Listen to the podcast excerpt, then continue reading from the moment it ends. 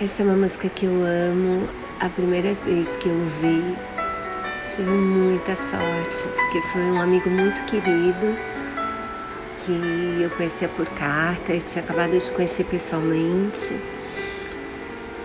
Ele tocou piano para mim.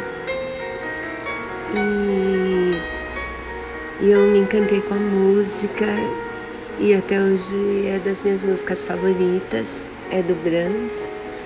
Essa versão é tocada pelo Arthur Bernstein, mas se vocês olharem, né, vai, vocês vão achar mil versões.